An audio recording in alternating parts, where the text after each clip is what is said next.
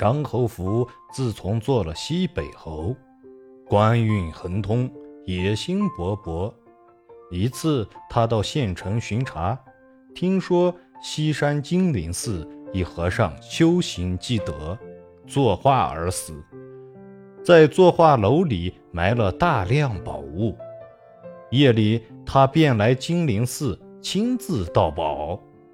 他到寺内，见和尚们还没睡着，便合衣而卧，等待时机。刚睡下。那作画和尚就给他托了个梦，说他是张侯福的师傅，让张侯福不要轻举妄动。如有难处，可送他一口砂锅。张侯福醒后吓了一身汗，再不敢盗宝了。